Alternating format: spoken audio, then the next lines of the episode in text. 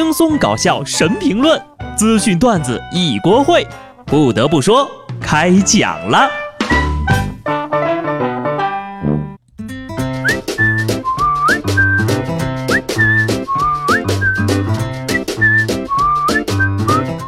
Hello，听众朋友们，大家好，这里是有趣的。不得不说，我是机智的小布。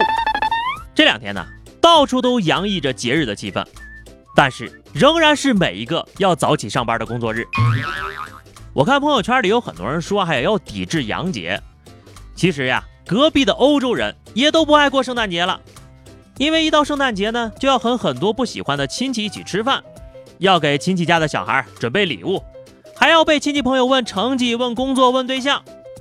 很多西方人觉得呀，圣诞节让他们相当的心累、烦躁。所以说，圣诞节正在演变成一个连西方人自己都开始抵制的节日。不得不说呀，在我们这儿都不放假，怎么好意思叫节呢？不过话说回来啊，平安夜送个苹果真没什么，这不正说明我们的传统文化固有的生命力是顽强的？区区洋节只会被我们同化，何必担心呢？倒是外国人要担心了，未来有一天，占世界五分之一人口的民族圣诞节吃饺子、吃汤圆、送苹果，让他们的小孩子产生文化困惑。所以呢，还没来得及送我苹果的，今天还可以送，我倒是不介意迟到啊。在这儿呢，我也非常感谢大家的红包和圣诞礼物。由于没有收到，我就不一一回复了啊。接下来呢，依然是年终的盘点时间。之前说了太多的笨贼哈，本期节目我们就来统计一下，歌神张学友在这一年的演唱会上，到底有多少人被抓了？二十二号。广东江门市体育中心张学友演唱会，民警又抓获了一名在逃人员。据粗略统计啊，今年警方已经在张学友的演唱会上抓捕了六十名在逃人员。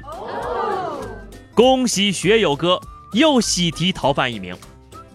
四月份到现在，他到底开了多少场演唱会？竟然抓了六十多个人呢？按照这个节奏呀，再唱几年。学友哥就可以单独举办狱中慰问专场演出了。呼风唤雨萧敬腾，十面埋伏张学友。人生世事难料啊，天王怎么也想不到呀，会以这种方式不停的上热搜。一个呢是上了气象频道，另一个呢是上了法制频道。这恐怕才是真正的文体两开花呀。说到文体两开花，哎，今天咱们不说《西游记》，说快板儿。前两天的 CBA 赛场，天津队主场迎战辽宁男篮，结果呢，中场休息的时候呢，啦啦队是一个没来呀，却跑上来一帮说相声的，三十五个人同时说天津快板儿，满眼望去呀，红红绿绿的，跟撒了一地 M 豆似的。这波篮球票不亏吧？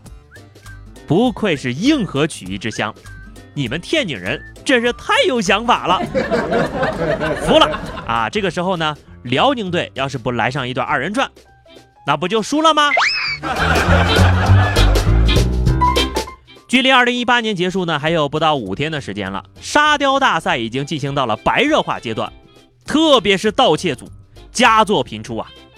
上礼拜有一天凌晨，四川一家店里有个女的呢。钻过了门锁之间的空隙，进入店内行窃，在收银台里找到现金之后呀，他高兴地亲了一口。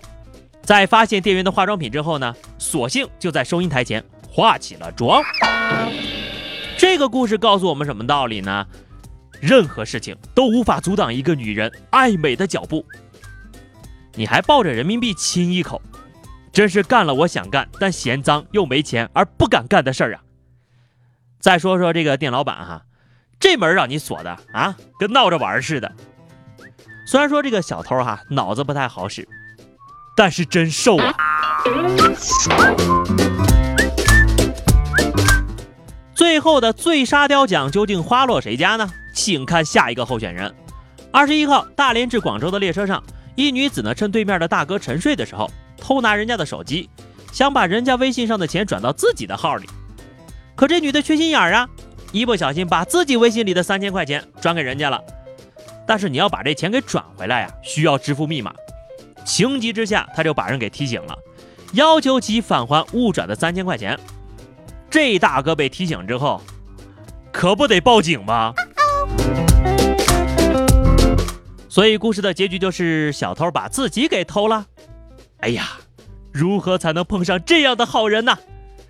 大姐呀，快过年了，我手头也挺紧的，求求你来偷我吧！这就真的是偷鸡不成蚀把米。不过我先确认一下，有没有懂法的朋友？这个钱用不用还？盗窃既遂，返还手机呢算退赃？那三千块钱算送的呢，还是不当得利的呢？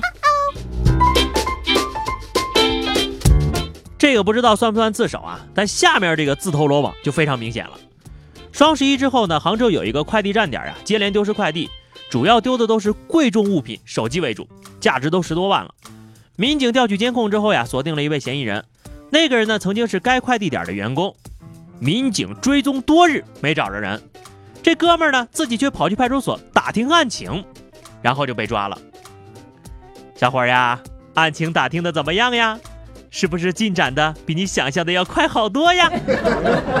最危险的地方果然还是最危险的地方呀！有些个人呐，脑回路清奇的很。俗话说得好，只要东西好吃，酒香也不怕巷子深。